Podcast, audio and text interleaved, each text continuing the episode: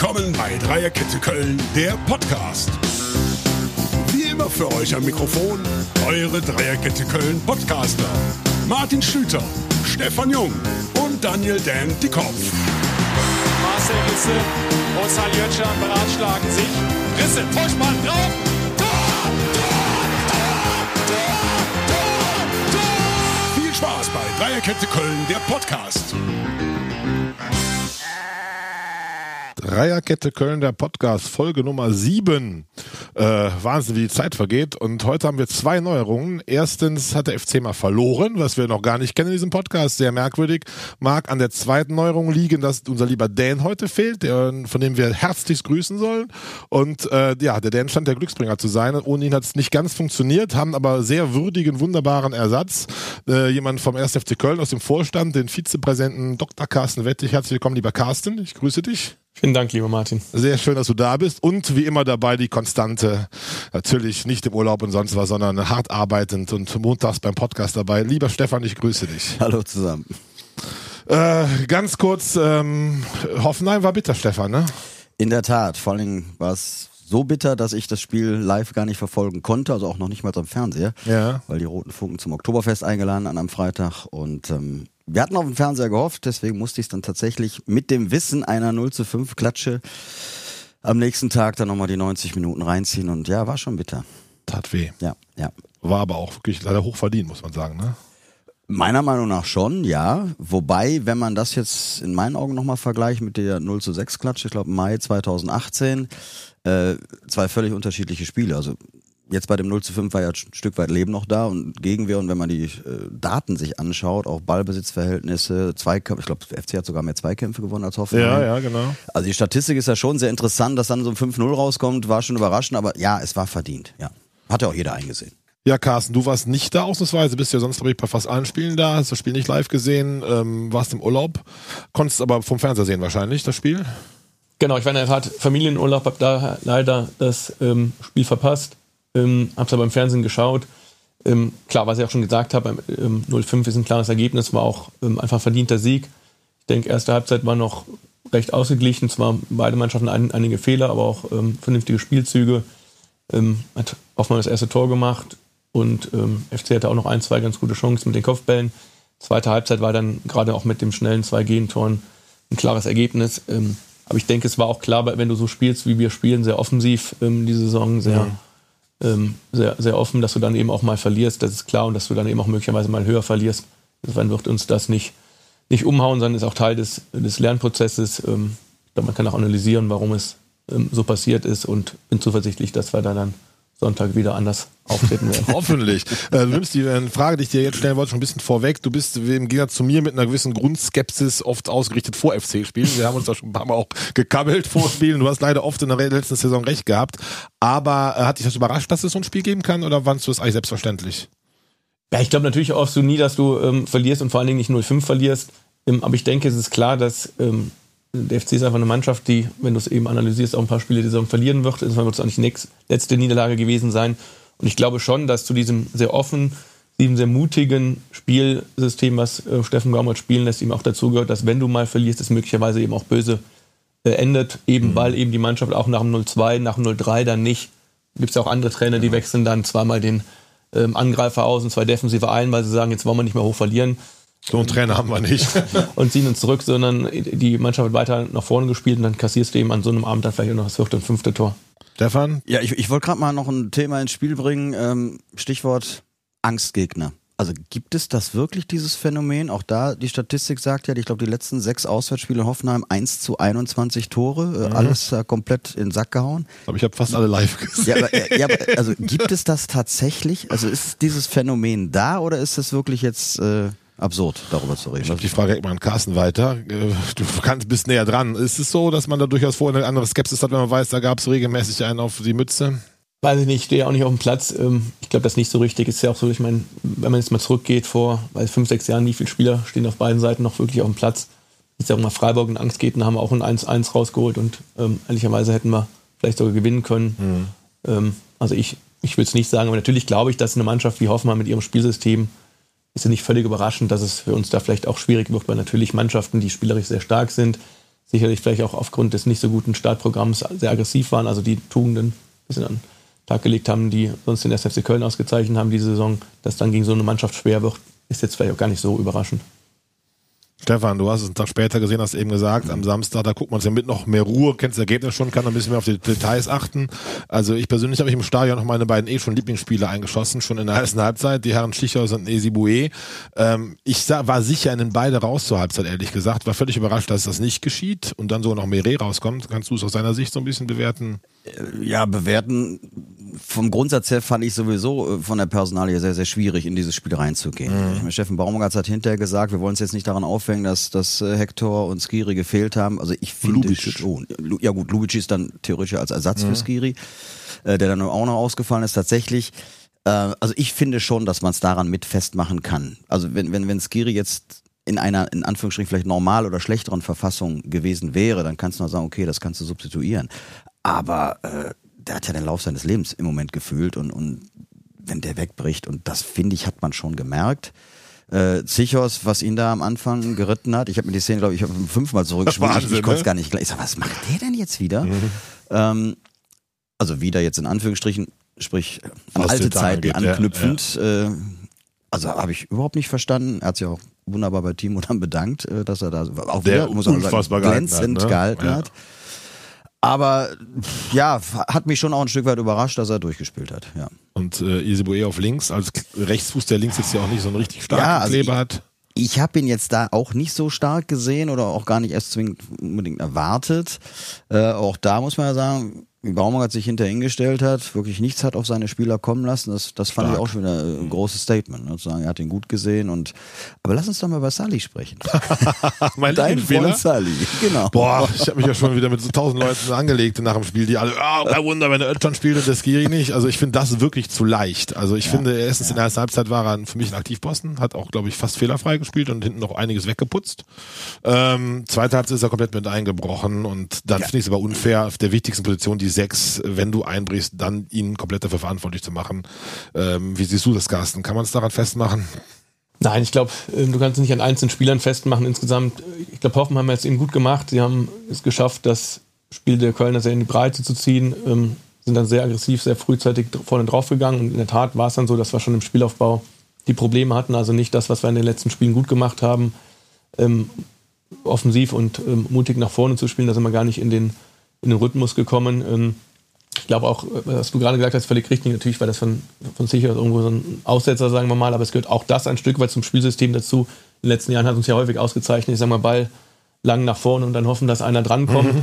Und jetzt spielen wir eben hinten raus und ja. eben auch sehr mutig hinten raus. Das ist auch selbst mir, wenn ich am Stadion da manchmal sehe, oh, jetzt also sagen, hau ihn doch mal raus. Aber natürlich ist es genau richtig, das nicht zu machen, sondern hinten rumzuspielen und, und auszuspielen. Ähm, so wie in dem Fall soll es dann eigentlich nicht laufen. Ähm, und das ist uns nicht gelungen. Und ja, ich glaube auch, wenn du einen Hector und einen ähm, einen Skiri dabei gehabt hättest, die haben natürlich schon nochmal eine andere Qualität ähm, und ähm, gehen auch voran. Und ich glaube, dann wärst du sicherlich hinten ein Stück weit besser rausgekommen. Aber ich glaube, es wäre unfair, das jetzt an einem einzelnen Spieler ähm, festzumachen. Das finde ich auch. Und du brauchst als Kader ja auch eine gewisse Breite. Es ist ja nie so, dass du die beste ja. Elf mal aufstellen kannst. Also das muss man irgendwie kompensieren. Und wenn es dann mal nicht gelingt, verliert man auch gemeinsam. Ist zwar eine Phrase, aber ich finde das schon wichtig. Und das hat auch das Team, finde ich, wie auch Steffen Baumgart ausgestrahlt. Ne? Ja. Dass man nicht ja. so jetzt einen Nubbel oder einen Schuldigen sucht. Das fand ich gut ähm, er selber sich vorgeworfen hätte, taktisch reagieren müssen, das ist schon stark, Stefan, ne? dass er immer wieder sich selber ja. in die Nase fasst ja. und irgendwie auch hinterfragt, sagte, mal gut wäre wo rausgekommen, mehr Fred ihm Tipps gegeben, oder ja. ist das Tipps, aber sagt, sollen wir es nicht so und so versuchen, im Nachhinein wäre es wohl richtig gewesen. Ich finde das sehr positiv, wenn ein Trainer so ist. Ne? Richtig, er hat ja auch gesagt, es ist ein Lernprozess, mhm. also nicht nur die Spieler müssen jetzt da mit der Aufgabe klarkommen, beziehungsweise mit dem Resultat erstmal klarkommen, sondern auch das Trainerteam als solches. Äh, fand ich auch wieder großartiges Statement. Äh, einfach ehrlich raus und frei Schnauze und gut. Wobei ich sage ja grundsätzlich auch mal, also lieber einmal 05 als fünfmal 01. Ja. Auch wieder klar. Ne? Ich denke, 05 tut weh, aber ja. in Hoffenheim kam, hat man nicht vor der Saison gesagt, das ist ein sicherer Dreier, ne? wie vielleicht zu Hause ja. gegen Fürth oder gegen Bochum. Ja. Man kann es irgendwie verschmerzen, aber als Live-Zuschauer hat es schon weh getan, äh, weil, weil die FC-Fans waren vorher natürlich extrem frohgemut und waren in der Überzahl, in der Mehrzahl in Hoffenheim, was nicht schwer ist, auch was die Lautstärke angeht. Und da hatte man schon echt sehr viel, also ich war sicher, dass man das Ding gewinnt und dann, zumindest zweite Halbzeit, geht man dann so baden. Aber das Gefühl kennen wir auch als FC-Fans und ähm, hinfahren, aufstehen, weitermachen. Ja. Ja, ich denke einfach, man hat gemerkt, dass Hoffenheim, und ich hoffe, das gilt jetzt nicht für alle Mannschaften, ich glaube, der Kicker hat das auch schon jetzt wieder äh, tituliert, dass äh, der Kölner Code sei entschlüsselt, mhm. die Spielweise, weil sie ja tatsächlich uns mehr oder minder mit den eigenen Waffen äh, geschlagen haben, in meinen Augen. Und ähm, da fehlte so ein bisschen, und das hat Baumgart dadurch auch geäußert, so dieses In-Gaming-Coaching, dass er das jetzt einfach nochmal, also die alte Ausrichtung jetzt während des Spiels wechselt oder rotiert, wie auch immer. Und das fehlte vielleicht ein Stück weit. Ja. Sag ich als Laie. Haken dran abhaken. Ja. ja nutzt ja nichts. Was hat das Tippspiel niemand gewonnen, was ja, mich komisch. sehr freut. Hätte der einer 5-0 gewonnen, ich hätte mir die Ohren lang gezogen bei Übermittlung des T-Shirts, des Trikots. Da werden wir später, wenn wir über das Spiel in Leverkusen sprechen, auch nochmal wieder erneut das Trikot verlosen, hat keiner bekommen. Ähm, und dann äh, gucken, dass gegen Leverkusen wir alle besser tippen, aber der FC wird da auch besser spielen, so für mich guter Dinge. Ich komme mal zu unserem Gast heute. Carsten, ja. du ersetzt den Dan in der Dreikette, was mich wirklich sehr freut. Nochmals vielen Dank dafür, dass du dich spontan entschieden hast, ihn äh, zu ersetzen und wollen mal dich persönlich persönlich ein bisschen ein paar Dinge fragen. Du bist im Vorstand des 1. FC Köln seit knapp zwei Jahren? Genau, ja. Mhm. Vorher Mitgliederrat? Wie lange ja. warst du Mitgliederrat? Ich glaube sechs Jahre ungefähr. Sechs, Und Jahre. fangen wir ganz von vorne an. Wie kam der Entschluss, zum Mitgliederrat zu kandidieren? Ehrlich gesagt, eine äh, Schnapsidee, wie man so schön sagt, im wahrsten Sinne des Wortes. Ähm, Stefan ist Ex-Prinz, der kennt sich mit aus in dieser Stadt. dieses Bashing auf. das ist kein Bashing. Das ist ein Lob.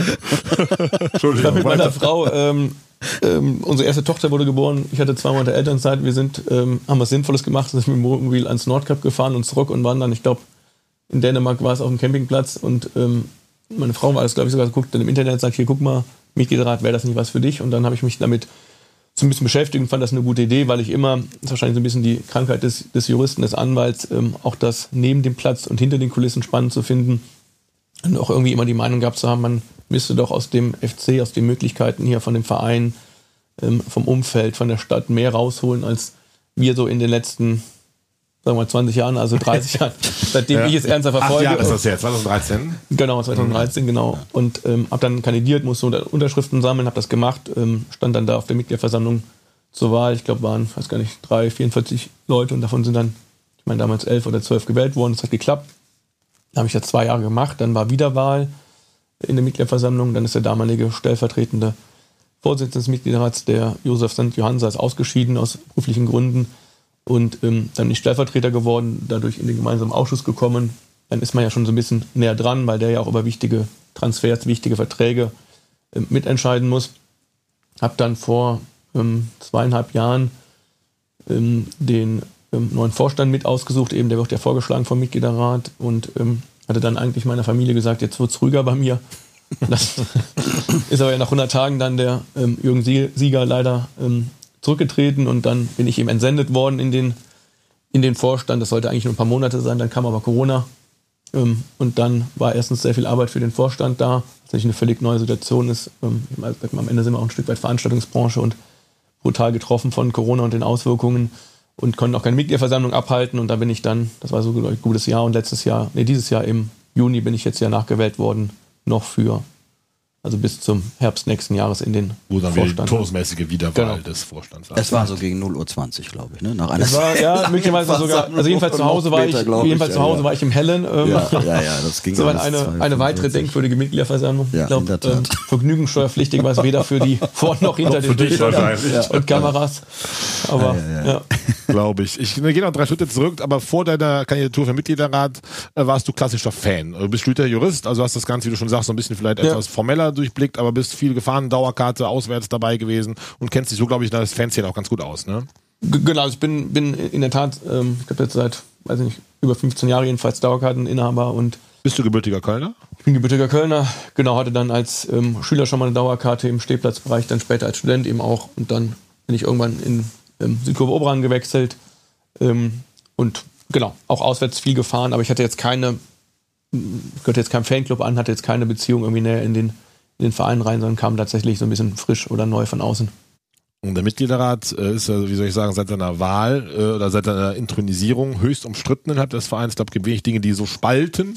Wurde ja zuerst an den äh, Personen, allen voran an dem Steffen Müller-Römer festgemacht, aber ähm, du siehst das Ganze logischerweise, wenn du Mitglied warst und auch von dem entsendet wurdest, weiterhin positiv für Vereinsstrukturen.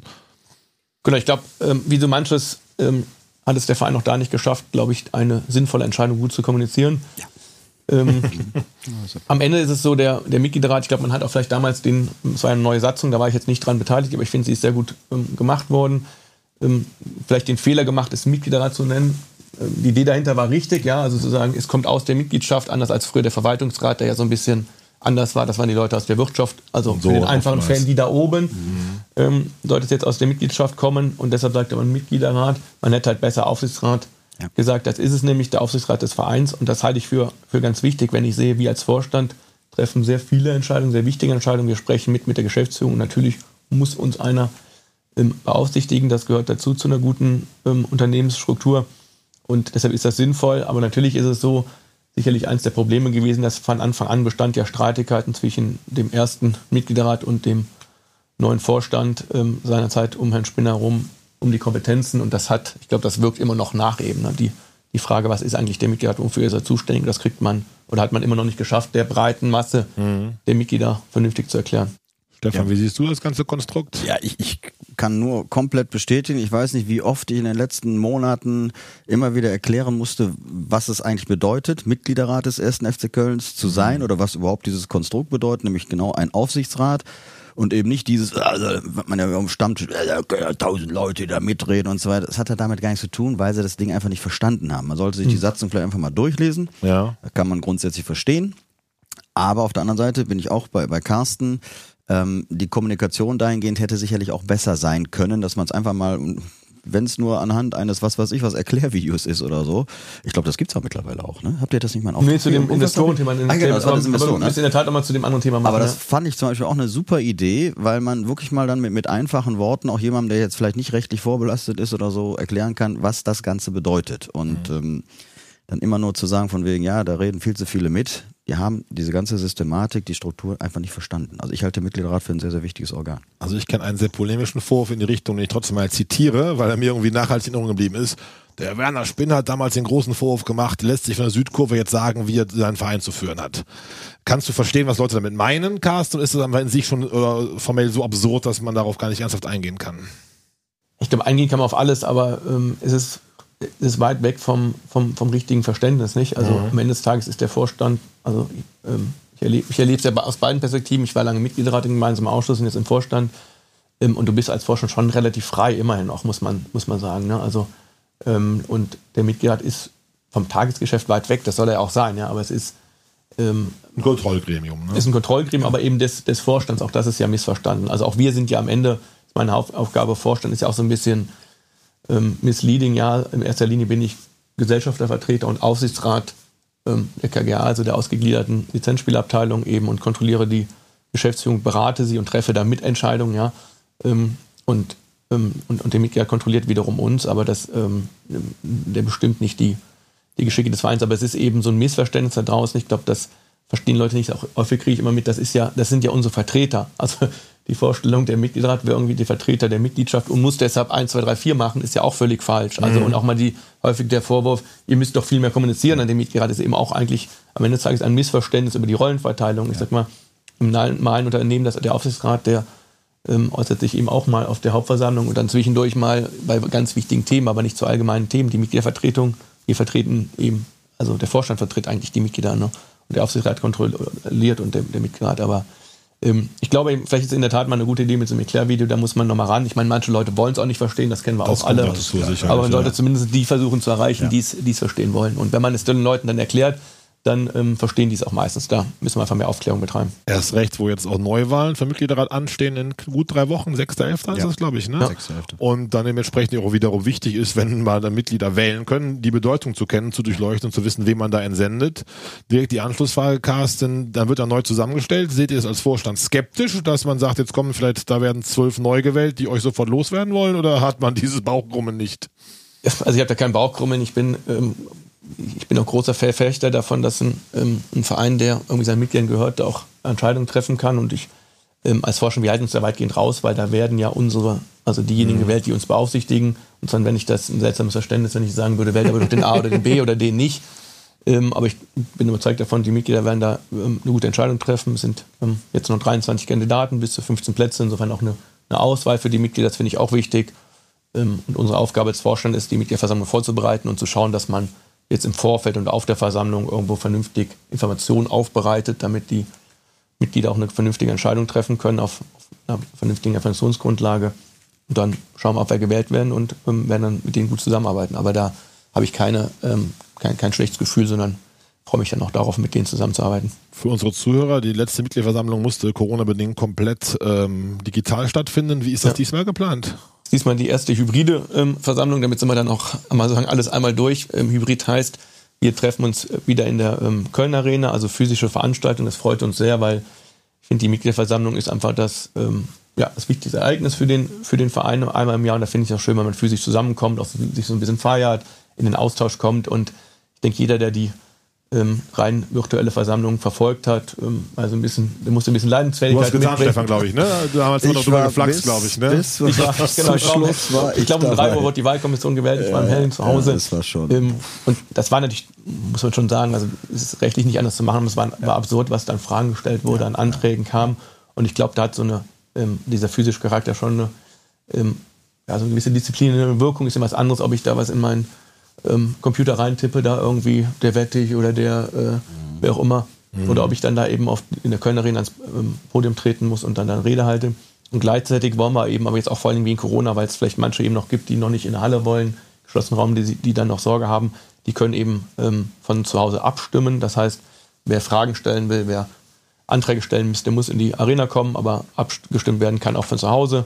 Ähm, das ist auch da mal für uns spannend zu beobachten, wie viele nehmen dann jetzt teil, wie viele nehmen physisch teil, wie viele nehmen ähm, virtuell teil, aber jeder hat eben jedenfalls die Möglichkeit abzustimmen und wir hoffen natürlich darauf, dass wir eine schöne Anzahl bekommen. Ich persönlich glaube aber auch, dass du trotzdem nicht viel mehr jetzt haben wirst als bei den anderen Veranstaltungen, weil, ich, weil am Ende des Tages gibt es nur einen gewissen Prozentsatz an Mitgliedern, die sich wirklich für diese Belange interessieren und die dann auch ähm, das mitmachen, da mehrere Stunden dem Ganzen zu folgen. Ja gut, aber da sind ja doch einige, sagen wir mal, ein bisschen äh, eines Besseren belehrt worden, ne, weil ja viele gesagt haben, jetzt haben wir es mal digital und jetzt können endlich mal alle, die eben nicht nur rundherum um Köln dabei sind, mitmachen, aber letztendlich waren es doch wieder dieselben, die auch sonst immer dabei sind, glaube ich. Ne? Und auch, glaube ich, die ähnlichen Stimmergebnisse. Ja. Es wird ja so ein bisschen ja. geungt, wenn mal nicht nur die, die immer in Köln wohnen, genau. hinkommen können, ja. abstimmen, sondern alle wird das ganz transparent und anders laufen. Mhm. Aber es war ja doch vergleichbar mit den vorherigen Versammlungen. Ne? Wirst du denn live vor Ort sein, Stefan? Ich denke schon. Also ist ja diesmal auch sehr glücklich, dass es eben ein Samstag ist. Das ist morgen, ich glaube 11.11 Uhr geht's los. Extra für dich, 11.11 Uhr. 11. 11. sehr gut. 11.11 Uhr 11 geht's los. Das heißt also, dass man dann tatsächlich äh, dann nicht bis, also hoffe ich mal, nicht bis in die ich Nacht auch, ja. dort verweilen muss. Und äh, deswegen ist ja, glaube ich, auch das Spiel gegen Union extra auf den Sonntag Sonntags, worden. Ne? ne? Ja. Ist auch schon wieder treue Hosar, Herrenfrühschoppen. Insofern wird das auch schon wieder eng mit dem Spiel. Nein, aber was mich tatsächlich noch äh, interessiert, wenn ich da die Frage auch an dich raushauen darf, Carsten. Ähm, wenn der Mitgliederrat jetzt neu gewählt wird, wie wir es gehört haben, und an, wirklich nur mal angenommen, die würden sich für ein anderes jetzt hätte ich fast gesagt Trifolium, für ein anderes Dreierteam entscheiden nächstes Jahr. Eine andere die, Dreierkette. Eine andere Dreierkette, genau, für, für den Vorstand. Äh, ist da, habt ihr das intern schon mal besprochen und würdet ihr dann eben dennoch auch wieder antreten als Kandidat? Ihr könnt ja dann eine gewisse Anzahl von Unterschriften, habe ich jetzt im Kopf, sammeln und dann auch gegen den vom Mitgliederrat vorgeschlagenen Dreierpack Spannende Frage. Spannende Frage, genau. Habe ich mir tatsächlich keine Gedanken darüber gemacht. Insofern haben wir auch nichts so besprochen. Richtig vorstellen könnte ich es mir nicht. Aber ähm, ehrlicherweise, wenn ich, ähm, also im Moment haben wir genug damit zu tun und auch in den letzten Wochen und Monaten zu tun gehabt, ja. um, um, sagen wir mal, die Corona-Krise ähm, zu überstehen erstmal. Also am Ende ging es darum, wirklich darum, erstmal ähm, dafür zu sorgen, dass wir hier heute noch sitzen und über ja. den FC reden können. Ja? ja. Ähm, und ähm, da waren wir genug mit beschäftigt und soweit. Ähm, bin ich jetzt auch keiner, der da sagt, jetzt nächstes Jahr und so, sondern wir gucken mal, wer da gewählt wird und bin überzeugt dann auch, die dann vernünftigen Vorschlag unterbreiten werden. Ähm, aber da haben wir jetzt tatsächlich keine Gedanken zu gehabt. Also ihr schaut von Spiel zu Spiel. Wir schauen von Spiel zu Spiel, genau. Aber ihr habt ja bei der letzten Mitgliederversammlung schon so ein bisschen auf die Schnüsse bekommen, auch wenn es äh, äh, nicht äh, vor Ort war, Präsenzveranstaltung, durchaus Kritik geübt worden, dass die Mitglieder wenig mitgenommen worden sind in der Corona-Krise. Das natürlich damals war mal ja. gerade der sportlich gerade so knapp gerettet und hat ja auch, wie soll ich sagen, durch Corona extremste finanzielle Einbußen. Damals wurde sehr stark kommuniziert von dir persönlich, aber auch von deinen beiden Kollegen, Herrn Sauren und Herrn Wolf. Wir haben verstanden, wir haben gelernt, wir werden Dinge ändern. Ich frage mal etwas frech, habt ihr seitdem Dinge geändert? Genau, das Schöne ist ja, wenn ähm, der FC erfolgreich ist, dann läuft es ja immer gut irgendwie da draußen. Und das Schöne daran ist vor allen Dingen als Vorstand, man hat die Ruhe, um Dinge ähm, voranzutreiben, ohne dass ähm, man direkt darüber berichten muss, weil wir sind schon Fan davon, dann was zu verkünden, wenn es, ähm, wenn es was entschieden worden ist und nicht da immer so halbgare Meldungen rauszugeben. Und jetzt kann man eben in Ruhe arbeiten, ohne dass man ähm, immer ja, da irgendwie Wasserstandsmeldungen abgeben muss. Aber ähm, das mal, ich glaube, haben wir ein paar gute Sachen auch äh, schon gemacht und sind dabei. Und das andere war ja so die berechtigte Kritik auch eben, dass wir zu wenig kommunizieren. Das ist natürlich teilweise auch schwierig in Corona.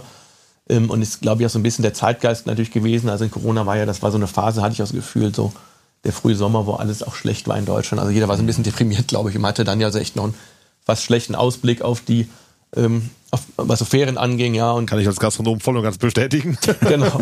Und ähm, also es war so eine gewisse, glaube ich, äh, Depression in Deutschland und die hatten wir auch beim FC. Ähm, verständlicherweise zum Glück haben wir noch die Klasse gehalten, aber es war natürlich eine schwierige ähm, Saison ohne Zuschauer auch. Und ähm, trotzdem fehlte eben die Kommunikation, das ist auch richtig und ich glaube, da haben wir uns aber aus meiner Sicht gebessert. Ist natürlich immer schwierig, selbst zu, ähm, zu beurteilen. Was wir so machen, ist zum Beispiel so ein Newsletter, also Post vom Präsidium, wo wir alle in regelmäßigen Abständen immer mal wieder so eine erzählen, was wir machen. Beispielsweise, was ich sehr, sehr gut fand, war, wir haben zwei Mitgliederstammtische gemacht zum Thema Investoren, einen inhaltlichen mhm. ähm, in der Halle, den fand ich, ähm, fand ich sehr gut, hatten wir ähm, so eine Tribüne aufgebaut, war sehr ähm, interaktiv, also hat mich, hat mich gefreut und wirklich auch Verfechter aller Positionen waren da. Das war ein sehr guter Austausch und wir haben dann nochmal einen ähm, weiteren Mitgliederstammtisch gemacht, wo es um unseren Satzungsänderungsvorschlag mhm. ging. Wir wollen ja, dass ab dem ersten Anteil die Mitglieder darüber entscheiden, weil wir das für so eine zentrale Entscheidung halten, ob man Investoren reinnimmt oder nicht, dass das nur die Mitglieder entscheiden sollten.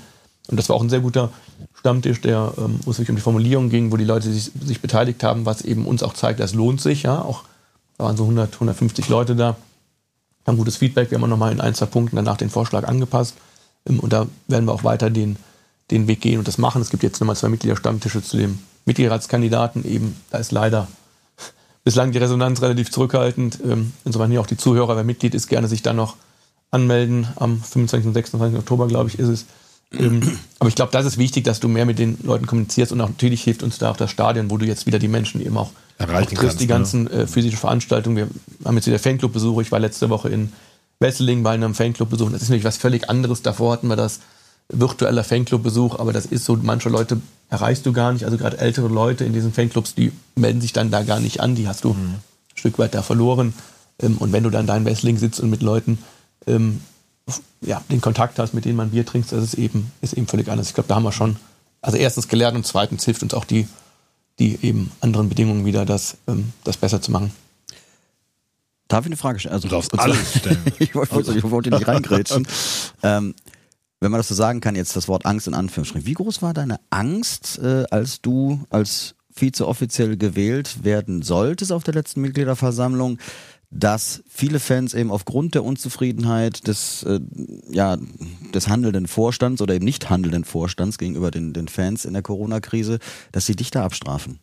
Weil ich weiß, also ich weiß, dass man hintenrum über Facebook und so weiter, du warst da, ich auch, dass ich gesagt, bitte, ne, also wenn es da einen gibt tatsächlich, der da großartige Arbeit im Hintergrund geleistet hat, dann war das Carsten Ohne Wenn und Aber, sei nicht, weil er hier sitzt, aber ist Nein, nicht wirklich ich sag, so. Ne, ja. Ich sag nur Bürgschaft und so weiter, weil alles immer ein Ho, Alex Werle, super Job, alles gut, aber wie viel du da letztendlich mit zu tun hattest, etc., das weiß ja kaum jemand da draußen. Deswegen tatsächlich so mal Hand aufs Herz, wie, wie groß dachtest oder war die Angst da vielleicht abgestraft zu werden für andere?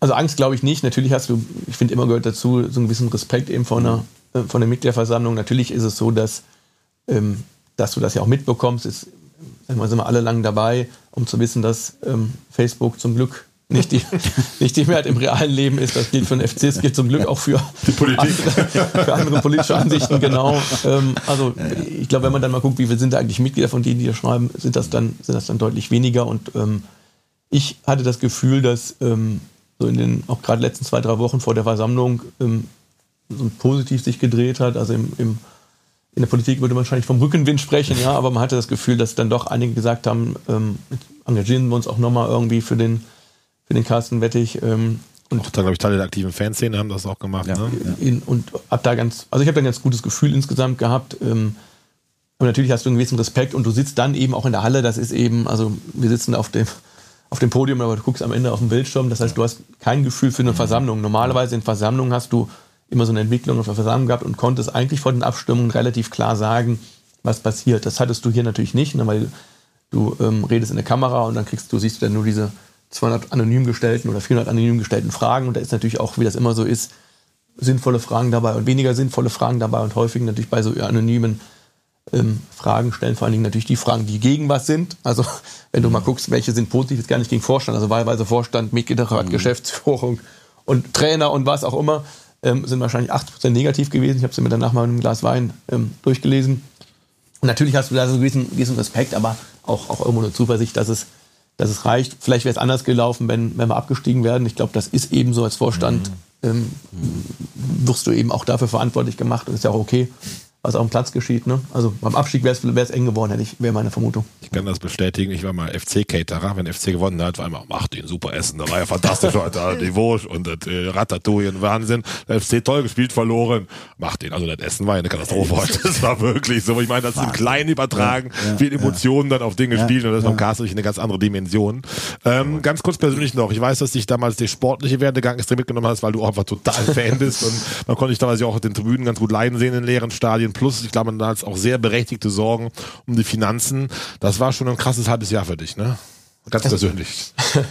Das war, glaube ich, ähm, das war für alle sicherlich ein krasses halbes Jahr, aber klar auch für uns. Ähm, also ganz komisch, man ähm, so richtig gewöhnt man sich auch an Geisterspiele nicht, zum Glück nicht. Ja. Ähm, das war das erste, war dann damals in, in Mönchengladbach, wo ich war, aber da wussten wir noch nicht, was dann auf uns zukommt. Da dachte ich, ja, zwei Stück und dann sind wir, ist Durch, das, ne? das normale Leben wieder zurück. Das war dann anders und ähm, das ist halt völlig absurd da. Also du fährst dahin, es, ist, es fehlt alles, was das Heimspiel ausmacht. Also so ein bisschen Gänsehaut, du fährst aufs Stadion zu, du siehst die Menschen, die sich freuen und zusammenkommen, ähm, triffst dich mit, mit Freunden, mit, mit Menschen und du hast gar nichts, du fährst dahin, irgendwie in die Garage, gehst hoch, sitzt dann da in der Loge, irgendwie isst was und, ähm, und gehst raus und das ist eher so ein bisschen Gefühl, als spielen gleich die Amateure. Mhm. Also so wie man es so ja. kennt, wenn man am Sonntag am Amateurplatz oder ich zu meinen, mit meiner Tochter zum Fußball gehe, wenn sie spielt. Ähm, und du kannst auf deine Emotionen nicht so richtig loswerden. Und Tat bin ich jemand, der ähm, im normalen Leben eher nüchtern ist, optimistisch, beim FC eher pessimistisch und emotional. Also es ist dann immer ganz lustig, wenn man so sieht, dass die Leute sich neben der Bank dann umdrehen, wenn man gerade mal einen Schiri über sich Schiri sich aufregt oder irgendwas reinruft. Ähm, also auch das muss man lernen, zumindest ein bisschen sich zurückzuhalten. Aber das war schon hinten raus natürlich, ähm, als wir dann den Trainer gewechselt haben, da realistischerweise war da schon der Abstieg deutlich wahrscheinlicher als der Klassenhalt. Also hat der Friedhelm Funkel aus meiner Sicht eine sensationelle Leistung gemacht. Er ist in die Köpfe der, der Menschen gekommen. Und, ähm, aber wenn ich dann so Schalke, ist mir immer noch in Erinnerung fast mehr als Kiel, weil Kiel hat so zwei Spiele. Aber Schalke dann, du hast aus meiner Sicht gut gespielt. Aber der Fährmann hält einen nach dem ja, anderen und du denkst irgendwann, dann ist dieses, dann ist dieses Tor gefallen. Ich war aber schon skeptisch. Ich weiß, dass alle rein, alle jubelten und ich dachte schon, komisch, ob der den nicht faul pfeift. Ich hätte jetzt nicht Absatz gedacht. Ja, da sitzt das. Ja, ja, dieses, wo dein Lieblingsspieler Sali Özcan. Mhm. Ähm, also ich, ich habe immer noch nicht verstanden genau, warum es Abseits war, weil wenn einer braucht, um mir fünf Minuten lang zu erklären, warum es denn Abseits ist, dann ist vielleicht die Regel zu kompliziert. Aber ja richtig, er hat, glaube ich, kein Foul gepfiffen, sondern weil er dann aber aktiv eingegriffen ist, war es ein, war es dann angeblich Abseits. Ähm, und da denkst du schon, ui, so ein Ding kann dann eine Mannschaft zum Kippen bringen. Gut, dann hat er zum Glück der Bornau den hinten noch reingemacht. Ähm, und dann war aber, glaube ich, so noch eine, noch eine Chance, genau vorne, Fährmann läuft hin und kommt so an den Ball kommt, und denkst so, das, genau. das wäre so typisch FC. 90. Minute Gegen und der abgestiegene Tor, Schalker. Tor, ne? Tor, Tor ja, die abgestiegenen ja. Schalker holen nämlich dann mit runter. Das, das waren, war, Entschuldigung, wenn ich unterbreche, aber das waren die 16 Minuten, die einzigen, wo ich vom Abstieg ausging. Als das Tor ja. nicht gegeben wurde, bis dann Bono ja. das Tor machte. Ich war sonst immer sicher, ja. dass wir packen da. Selbst nach dem Spiel in Leverkusen, selbst als Markus Digistor nicht mehr vorankam, man gegen Mainz verloren und so weiter. Aber als das Tor nicht gegeben wurde, wusste ich, es hat sich alles gegen diesen Verein verschworen. Jetzt steigen wir ab und das war's. Bis Bono mir die schönsten Sekunden dieses Jahres und wahrscheinlich sogar noch viel mehr beschert hat und uns bei allen dreien hier, allen Vieren, wo der Christian geguckt hat, weiß ich nicht, weil ich da, da auf der Bühne stand und uns nach Aufnahme erzählen. Und dann noch Kiel natürlich, ähm, jetzt denkst du, zwei Spiele hast, die ja. positive Energie. Äh, die Kieler ja. also haben dreimal ähm, quasi die Chance nicht genutzt, aufzusteigen direkt. Und dann verlierst du das Hinspiel 0-1, denkst du auch, kann nicht wahr sein. Ähm, sondern das, das war in der Tat eine Leidenszeit. Zum Glück kam das dann in Kiel. Da war nochmal dieser Moment, wo das 1-1 fiel nach dem, wo du denkst, uiui. Ja. Ich war auch erst am 4-1 in Kiel ruhig. Ich bin ja, ja, ja. beide ja, ja. immer total Optimist, nee, aber genau, erst beim 4-1 genau habe ich gesagt, okay, das kann doch jetzt was werden. Ich, war, äh, ich weiß, in der Halbzeitpause, unter anderem war die Nicole Bender aus dem, von den FC Frauen mal mit. Wir haben dann ein Bier getrunken in der Halbzeitpause. Und sagt, in Kiel vor Ort. Ja, ja, sie sagt mhm. schon, wir haben das gepackt und ich sag, boah, ja, ja. Mal, mal. ja gut, das gab auch also Spiele, Prinzip, ne? als, gut, irgendwann wusste ähm, dann spätestens beim Skiri, das war schön. Ja, aber klar, wusste man es wirklich dann. Ja. Ähm, aus vielerlei Gründen, es ist sportlich natürlich riesig wichtig gewesen, wirtschaftlich ein riesiger Unterschied, ja. kurzfristiger, aber vor allen Dingen auch so in Corona-Zeiten und ich glaube auch emotional, also jetzt diesen, ähm, jetzt haben wir 5-0 verloren, aber trotzdem äh, positiven Rückenwind, auch gerade mit dem neuen Trainer, mit dem neuen Spielstil, das wäre alles in der zweiten Liga so ja nicht, nicht möglich gewesen. Ich glaube, das ist für so eine Mannschaft, für so ein Umfeld hier schon extrem wichtig gewesen. Also wahrscheinlich vielleicht der wichtigste Klassenhalt in der Du hast immer daran geglaubt, Stefan, ne? Da warst du auch immer Optimist. Aber du hast in die Rettung immer geglaubt, ne? Doch, in der Tat, ja, ja, ja, sonst hätte ich auch nicht meine, also mein, mein Wette Wetteinsatz gemacht. und so weiter. Also, Ach stimmt, du hast dann Kölsch ausgegeben. Hast ja, wir wollten eigentlich mit dem Rad äh, durch Köln fahren, aber das wäre wegen Corona ein bisschen schwierig, deswegen haben wir dann gesagt, komm, machen wir es vor dem Stadion und ähm, war auch eine schöne Aktion vor dem Spiel gegen Bochum. Nee, ich habe da allerdings tatsächlich nach dem 0-1 war Kiel. Kiel, ne? Kiel äh, erste Relegationsspiel zu Hause. Also da habe ich zum ersten Mal, gar nicht mal gegen Schalke, da wusste ich, irgendwann, irgendwann muss da war das so Ding durch, rein. nervlich. So, und da habe ich wirklich immer noch dran geglaubt, aber nach dem ersten Relegationsspiel, da war ich schon so ein bisschen, da war ich richtig boah, down. Habe aber dann hinterher, einen Tag später, meine emotionale äh, Videobotschaft an die Mannschaft, die natürlich keine Sau gesehen hat. Ich hab mich- sie gesehen. mich Mich hat sie wichtig. aufgebaut. Für Wichtig. mich war es wichtig, da einfach nochmal glatt Tisch zu machen, jetzt zu pushen und überhaupt. Mich hast du mitgenommen. Aber, aber Carsten, was ich frage, hattest du denn zu äh, Friedhelm außer WhatsApp auch persönlichen Kontakt noch, oder?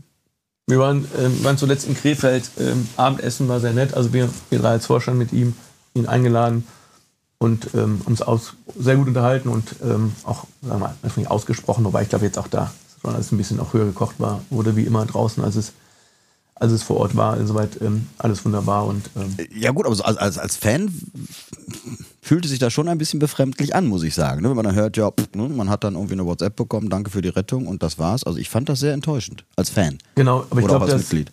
genau verstehe ich auch. Ähm, aber es war so gewesen, dass ähm, die Frage war ja gewesen, sollte dann der Präsident zum ersten ähm, Trainingsauftakt kommen? Hat gesagt, nein, Fokus soll auf dem Trainer liegen. Ähm, und dann war es tatsächlich so, dass, dass die Mannschaft ähm, komplett abgeschottet war von allem, auch in den Trainingszeiten, ähm, weil ja das Entscheidende war, dass du keine Corona-Fälle ähm, verursachst. Ich meine, gab ja. ein paar, also Kiel als Gegner Ja. ähm, wäre vielleicht anders gelaufen, wenn sie nicht die ähm, diese äh, Quarantäne gehabt hätten. Und der FC trainiert eben am Geisburgheim und deshalb ist es noch wichtiger, das da abzuschotten. Insofern waren wir tatsächlich auch bei den Trainings nicht dabei. Und wenn wir waren, saßen wir auf der Tribüne und, und unten spielten welche. Also hattest du ähm, auch keinen Kontakt. Ich glaube, dass es ein bisschen Corona lag. Also vorher zu Markus Gisdol hatten wir mehr Kontakt. Da waren wir auch am Spiel schon mal in der Kabine. Jetzt auch zu Steffen Baumgart ähm, haben, wir, haben wir auch guten Kontakt, haben wir uns zuletzt auch getroffen. Sicherlich hätte man im Nachhinein das dann, hätte man auch anders machen können. Irgendwie hätte man mal Gelegenheit gefunden. Der Punkt ist, ist, ist glaube ich, auch richtig. Ähm, aber war jetzt, ähm, ähm, also ich glaube, war jetzt kein böser Wille dabei. Ähm, die waren ja dann noch zwei Wochen da in, im, im Trainingslager in Schloss Bensberg, wo eben auch nur der engste Kreis dabei war. Aber das ist jetzt geklärt so worden. Genau, ist Beim geklärt. Essen, beim Bier. Wobei ich etwas erbost bin als Kölner Gastronom. Wieso geht man in Krefeld essen als Kölner Vorstand? Äh, Friedhelm Funkel, der in Neuss wohnt. Aber da werde ich als, als, mal... Ga- als, als, als Gastgeber ähm, oder als Einlader natürlich nett sind und zum, äh, zum Gast hinfahren. Und Leute da den, den kürzeren Weg. Das zweite, weil wir wollten einfach in Ruhe Okay, treffen. das ist sehr charmant von euch. Genau, das zweite, Okay. weil wir wollten in Ruhe treffen und wollten eben ähm, uns in Ruhe mit ihm da Was in Köln auch schwierig ist. Und nicht irgendwie, dass Ja. Leute sagen, ach hier, guck mal, Ja, ja. äh, Vorstand geht mit Funkel Da essen. gebe ich recht, nachvollziehbar. Ähm, insoweit- Trainerdiskussion. Ihr Lieben, uns läuft völlig die Zeit weg. Äh, Ich weiß gar nicht, wie ich die nächsten fünf Minuten noch alles reingepackt kriege, bis Abpfiff der ersten Halbzeit ist. Da wir ja beim Kölner Keller sitzen und wir müssen die Regeln selber bestimmen können, werde ich auf jeden Fall drei bis vier bis sechs Minuten überziehen. Aber lasst uns aufs Derby ausblicken. In sechs Tagen steht Derby gegen Bayer Leverkusen an. Haben gestern knapp gegen Bayern München nach großem Kampf verloren. äh, Stefan muss lachen. Da, ja, ich, mit dir fange ich an, Stefan. Ausblick Ja. aufs Derby ist schon der Freitag abgehakt und wie ist dann Optimismus? Verhalten, ehrlich gesagt. Jetzt, Ja. äh, klar kann jetzt die Klatsche von, von, von dem Autobahnkreuzclub äh, vielleicht dazu beitragen. Auf der anderen Seite kann das eine Trotzreaktion hervorrufen. Nein, ich halte mich einfach wieder nur an die Fakten. Äh, heimstark war Leverkusen in dieser Saison noch nicht wirklich. Ich glaube, sechs Punkte bis dato zu Hause, auswärts aber zehn von zwölf. Also So ein Statistikmonster. Wahnsinn. ja, das ist auch nicht ganz unwichtig, finde ich. Also drei Spiele gewonnen, einen unentschieden. Also, boah, es wird ein, wie heißt es die Saison immer so schön, ein sehr intensives Spiel. Carsten, dein Ausblick. Erstmal freue ich mich, erstes ausverkauftes Mal Ja. Stadion und erstes ausverkauftes Stadion nach Corona, äh, 50.000, das in einem Derby dann direkt oder ähm, Nachbarschaftsduell, je nachdem, wie man es sieht. Da muss ich einhaken. Ist das für dich ein Derby? Das friert dich als Fan. Natürlich Fan. Ich würde sagen, eher ein Nachbarschaftsmodell, wobei ich bin ja so an der Grenze. Ist ja, glaube ich, so die ältere Generation. Für die ist Gladbach das große Derby, für die Jüngeren ist es, glaube ich, eher Leverkusen. Ich bin so in der Mitte dazwischen. Okay. Würde ich sagen, ich, für mich ist schon wahrscheinlich sogar noch, noch Leverkusen vielleicht ein Stück weit intensiver, weil es sicherlich vom, vom Modell des Clubs einfach deutlich größerer Unterschied ist zu dem, was den 1. FC Köln ausmacht. Während Gladbach uns da ja ein Stück weit ähnelt. Ähm, aber jedenfalls freue ich mich darauf, ähm, ausverkauftes Haus. Ähm, ich denke, wird ein intensives Spiel. Beide Mannschaften haben was gut zu machen nach dem Wochenende. Ich denke, Mannschaft, beide Mannschaften werden offensiv nach vorne spielen. Ähm, ich bin gespannt.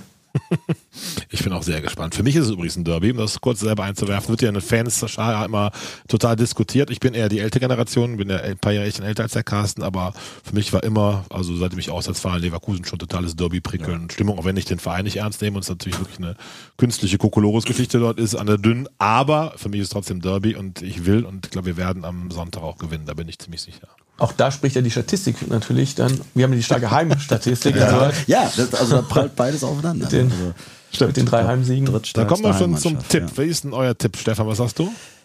Zum ersten Mal tippe ich echt unentschieden. 2-2. 2-2. Mhm. Carsten? 3-2. Oh, das wäre geil. 88. Ja, Andersort. Ich ja. sehe es schon vor mir. Sag mal äh, mal ich gönn's dir, ich gönn's dir. Ich sag äh, 3-0, weil ich will, dass ein Halbzeitbier schon nach Sieg schmeckt. Glaub aber wirklich, dass wir denen zeigen, wo der Frosch die Locken hat. Und äh, die haben jetzt gegen ähm, Bayern schon gezeigt bekommen, dass die Bäume eben nicht in den Himmel wachsen.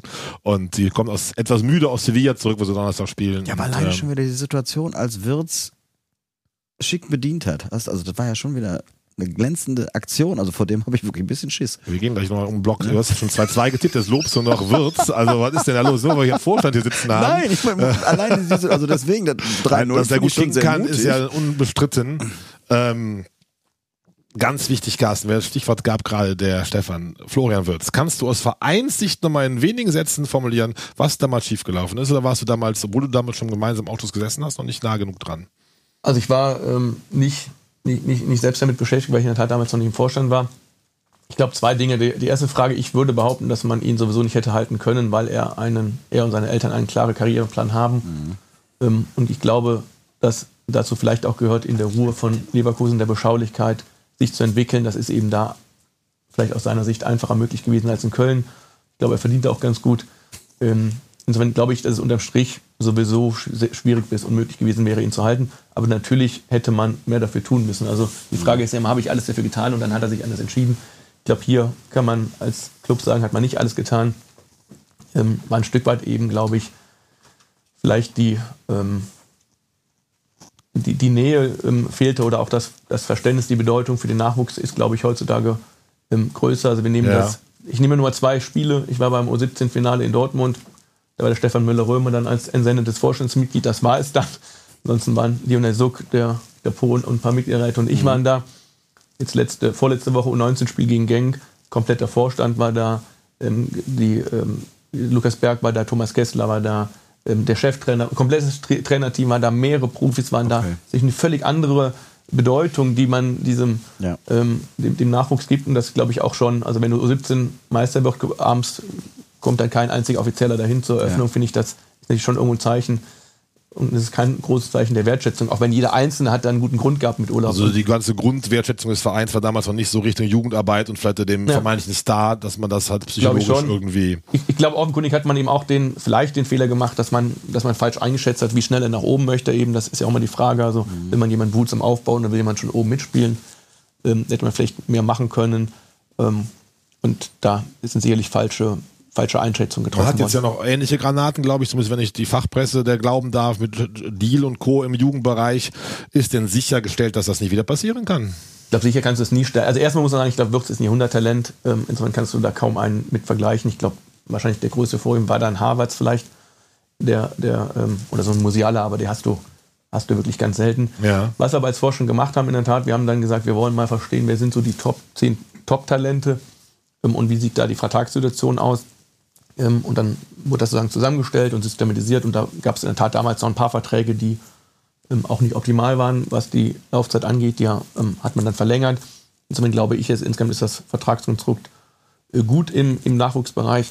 Aber natürlich ist es so, die stehen alle unter Beobachtung, die haben alle einen Berater, dann kommt ein anderer Berater, der äh, vielleicht mehr Geld bietet ähm, und ist schon ein krasses Haifischbecken, ne? Ist schon, ist schon auch in dem ja. Bereich ein ordentliches Haifischbecken. Natürlich so durch die großen Erfolge auch im Nachwuchsbereich, irgendwo 17 Meister, jetzt U19 international, auch in der abgesprochenen Saison bei der 17 U19 jeweils Erster, trotz ja wahrscheinlich der stärksten ähm, Bundes U19 U17 Liga hier im, Im, West. im Westen.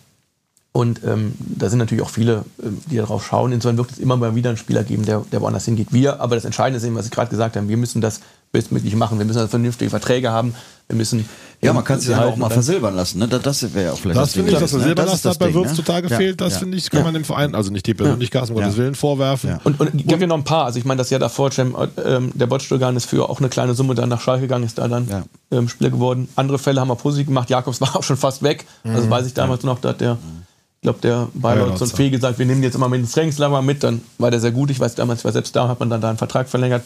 Und den hat man dann jetzt ja versilbert. Beispielsweise ein gutes, Ja. guter Punkt. Das heißt, man steckt kein Geld rein, man hat keine Weiterbeteiligung, muss, muss Geld nicht mit keinem teilen. Also das ist ein, ist ein optimaler Fall eben. Ne? Ja. Ja, okay, das ist verstanden. Und ich glaube auch ganz wichtig ist die Wertschätzung, was du am Anfang gesagt hast, Ja. dass der Verein das anders sieht und einfach auch diesen Spielern das Gefühl gibt, wir stehen hinter euch, wir interessieren uns für die ganze Thematik auch. Ja, entsprechend, plus ne? ich glaube eben, ähm, also da geht es auch um Geld im Nachwuchs. Trotzdem, Ja, das. Entscheidende ist ja eigentlich für die das Geld später. Also Ja. ähm, das ist, ist dann, also was ein Wirt später verdienen wird, ist ja Vielfaches von dem, was er dann in Leverkusen und Köln im Nachwuchs bekommt.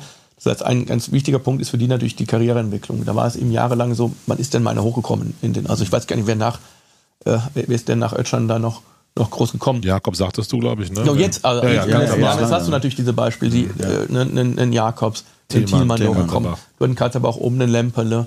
Ähm, und jetzt kannst du denen Cestic. eben auch zeigen, einen Cestic, jetzt kannst du denen zeigen, guck mal, ihr habt, ihr habt einfach hier eine gute Chance. Und das ist, glaube ich, das größte Asset, was du da hast. Wenn du andersrum mal zum Beispiel siehst, Gegenbeispiel, RB Leipzig hat vielleicht die beste Jugendakademie, aber es gibt keinen einzigen Spieler, der da, Ja. der da durchkommt. Deshalb Mhm. gehen auch kaum noch, also haben die natürlich schwieriger, Leute zu bekommen, wo sie mehr Geld zahlen, weil du, weil du kein, kein ähm, Durchkommen nach oben hast eben. Ja, da ist der FC, glaube ich, auch gerade in dem Jugendbereich. Ne? Bei Talent Ja. spricht dich schon rum, da kriegst du eine Chance und wirst gefördert. Genau. Auch extrem gut aufgestellt, personell eben ähm, von, den, von den Leuten, die da arbeiten. Alle lange dabei, die NLZ-Leiter, Chef-Scout, die Trainer. Ähm, also es ist extrem gut. Und auch immer, wenn, wenn auch da mal einer weggeht, häufig dann auch über den, die Kontakte zur Sporthochschule kommt jemand Neues nach. Ähm, wird extrem gute Arbeit seit seit vielen, vielen, vielen Jahren geleistet. Stefan, du kennst es vom Prinzenführer, als du seinerzeit Prinz 2017 warst. Ich muss auf die Uhr gucken. Wir Ja. sind schon in der 47. Minute, haben noch, ich gebe uns mal vier Minuten noch weitere Nachspielzeit, müssen aber Gas geben, einfach weil der Carsten auch gebeten hat, dass wir etwas Ja. zügig durchkommen, weil er dr- arbeiten muss nach seinem verdienten Urlaub. Insofern äh, gebe ich jetzt Gas. Also, ich muss Dans Tipp noch durchgeben, der 2-1 von FC getippt, soll ich Okay. hier verkünden. Okay. Und dass das auch rund gemacht ist. Und der Aufruf an unsere Hörerschaft, bitte, bitte fleißig tippen. Wir werden bei Facebook natürlich dazu nochmal extra aufrufen. Jetzt habt ihr so einen Tipp des FC-Vorstands dabei oder eines Teils des Vorstands. Äh, tippt fleißig mit. Es gibt das Trikot zu gewinnen von Muki Bandach Gedächtnistrikot in Größe XL, was uns unser wunderbarer Hörer André Müller gestiftet hat. Jetzt kommen unsere abschließenden beiden Kategorien. Lieber Stefan, der Carsten hat freigestellt bekommen von mir im Vorfeld, ob er sie benennen möchte. Ich werde ihn auf jeden Fall fragen, aber er kann auch äh, den Joker ziehen und nichts sagen. Stefan, an dich zunächst. Wo wackelt es? Welcher Trainer ist in Gefahr? Du sagst immer das Gleiche. Glasner heute Ich wieder? Oder? bleib bei Glasner, denn Hat doch letzte Woche München gewonnen vor zwei Wochen. ja gut, hat er gemacht, aber jetzt die Heimniederlage schmerzhaft gegen Hertha, also wie, wie das passieren kann, keine Ahnung. Ja. Nee, also da läuft ja alles andere als rund. Also für mich ist er jetzt äh, immer noch nach wie vor der Kandidat, der als erstes fliegen könnte. Ich wechsel zu Bielefeld. Gestern Okay. mit viel Glück ein Punkt. Ja. Ich spiele jetzt aus gegen Borussia Dortmund, da gibt es von Erling nochmal sechs bis acht Stück und dann gucken wir mal weiter, wie die Stimmung sich in Ostwestfalen Mhm. ändert. Ich glaube, und Berlin hat es ja komischerweise geschafft, hätte ich kein Pfifferling In mehr von da gegeben, Da aber jetzt die- ist ein wichtiger ja, Auswärtssieg. ja, Hast du eine Idee, Carsten, wo es denn unruhig wird aus FC-Sicht, der sich sonst seit 20 Jahren hauptberuflich mit wackelnden Trainerstühlen Genau, ich bin, ich bin, ganz, froh, dass ich mich bei der Kategorie mal entspannt zurücklehnen kann. Und in Köln wackelt nichts, oder? In Köln wackelt nichts, genau. Insoweit, äh, wir haben genug, ich habe genug Trainer mit oder ausgesucht oder, oder jedenfalls äh, meinen Segen dazugegeben in den letzten Jahren. So bin ich ganz froh, dass ich mich hier entspannt zurücklehnen kann. Gut, ich glaube aber, aber Arminia würde ich bezweifeln. Bezweifeln eher, glaubst du, Ja. dass die da. Ich glaube, die wissen genau, wo sie herkommen und, und Okay. was sozusagen. Ähm, Frankfurt bezweifelst du nicht. Jetzt bin ich mal ein bisschen böser Nachfrager, äh, investigativer Journalismus. ich glaube, eine Sieg gegen München ist schon gar nicht so schlecht, aber ich schwer zu beurteilen, weil die haben natürlich auch über jetzt die letzten Jahre stark gestiegene Anforderungen wahrscheinlich. Der Kicker hat auch schon ein bisschen Ja, angezählt. du musst ja ne? auch sehen, also ohne Trapp hätten die auch 6-1 oder 6-2, was weiß ich da in, in München Jetzt untergehen kommt der können, ehemalige ne? Bayern-Fan wieder ein bisschen Ach, durch. das ist ja- das ist ja wirklich- so, bevor wir uns weiter kabbeln, wir haben schon fünf Minuten überzogen. Stefan, du Ja. hast dich vorbereitet bei deinen zahlreichen Frühstoppen, Oktoberfesten und Bällen der letzten Sessionswoche. Ist doch gar keine Session. Ja. Wer ist das Ohrfeigengesicht der letzten 14, der letzten Woche für dich? Das Ohrfeigengesicht der letzten Woche, das sind zum einen pöbelnde HSV-Fans, die im Spiel gegen Oh ja. Düsseldorf äh, wieder rassistische Äußerungen gegen fremde und eigene, äh, Eigene Spieler, Spieler, auch gegen eigene Spieler ja. losgelassen haben. Also geht gar nicht. Ich habe das eben nochmal in der Rheinischen Post auch verfolgt oder gelesen. Dan war so nett, uns aufmerksam zu machen. Deswegen vielen Dank, lieber Dan. Äh, dann selbstverständlich Herr Infantino, der nach wie vor an seinem bescheuerten Plan festhält und jetzt groß geäußert sogar. hat. Ja, nee, Entschuldigung, aber ich wollte, Das weiß- erste war vom Dan. nicht, Carsten genau, erst war von Dan. Ja, sehr ob gut. es Carsten möchte oder nicht. Äh, Herr Infantino, der nach wie vor an seinem Zweijahresplan da festhält und argumentiert, ja Champions League und Wimbledon gibt's ja auch jedes Jahr, also völlig absurder Gedanke. Und Boah. dritte, ich habe eine Woche versucht recher zu recherchieren, wer ist denn, ich kann keinen Namen benennen, das ist der mauretanische Nationalspieler, der unseren Skiri umgehauen hat. Oh, okay. Das Da- ist für mich das Ohrfeigen. Das ist aber ein Rundumschlag, der, Ja, glaube ich, voll und ganz berechtigt Der ist muss auf jeden auch. Fall. Carsten, hast du auch ein Ohrfeigesicht der Woche oder hat der Stefan für dich gut Genau, der? Stefan hat alles Wichtige gesagt. Ich, in dem Fall kann ich verstehen, dass du dich da nicht äußern möchtest, was ich zwar schade finde. Meins möchte ich auch nennen, äh, ganz eindeutig der Stadionsprecher von Hoffenheim. Boah, das ist ja, keiner von euch war da, der ist mir so auf den Zeiger gegangen. Der hat das da wie ein Kirmesansage auf Pützchens Markt, die jede Vorlage, jede Torschütze, jede Zuschauerzahl von 14.000 Zuschauern und dann dieses absurde, danke, bitte, hoffe, vier, Köln, null. Glaubt mir, ich bin friedlicher Familienvater, ich hätte ihm eine geschäppt, wenn er neben mir gestanden hätte. Komplett unerträglich und für mich das definitive Ohrfeigengesicht der Woche. Der gute Herr ist herzlich von Köln in Köln eingeladen. Ich meine es nicht persönlich, aber er ist mir sehr, sehr auf die Nerven gegangen. So, jetzt schließen wir ab diese Podcast-Folge nach Jawohl. sieben Minuten überziehen fast. Äh, legendär, spricht von Carsten. Vielen, vielen Dank für den Besuch. Es hat sehr viel Ja. Spaß gemacht, war für mich auch als Fan sehr informativ und äh, sehr nett und äh, sehr aufschlussreich. Dir sowieso, lieber Stefan, nächste Woche Podcast-Folge Nummer 8. Da wird aus der Dreierkette sogar eine Viererkette. Ich glaube, ich kann mich schon weit aus dem Fenster lehnen, dass wir Besuch kriegen von dem wunderbaren Kölner Sänger und Künstler Mo Torres, der uns hier beiwohnen wird, unserer Runde, auf den wir uns sehr freuen. Und der Dan ist aus seinem Urlaub auch wieder zurück und ich, da habe ich ein gutes Gefühl, nicht gegen dich persönlich, Carsten, aber der Dan hier saß, haben wir nicht verloren bis jetzt. Also insofern ähm, ist der Glücksbringer auch wieder vonnöten. Dann ist Dreierkette Köln, Podcast Folge Nummer 8. Wir sind heute äh, natürlich wieder auf allen Portalen zu hören, ab heute und auf unserer Homepage www.dreierketteköln.de. Wünsche einen sonnigen Tag, alles Liebe, alles Gute. Ich wollte gerade mit Scheiß Leverkusen schließen, das darf ich aber auf keinen Fall machen mit äh, Filmer FC Köln, raus. nicht rausschneiden. Ich habe Moderatorenfreiheit. Filmer FC Köln und wünsche euch einen wunderschönen Tag. Lieben Dank, Christian, lieben Dank, Carsten, lieben Dank, Stefan. Tschüss, Tschüss zusammen. zusammen. Vielen Dank. Tschüss zusammen. Dankeschön.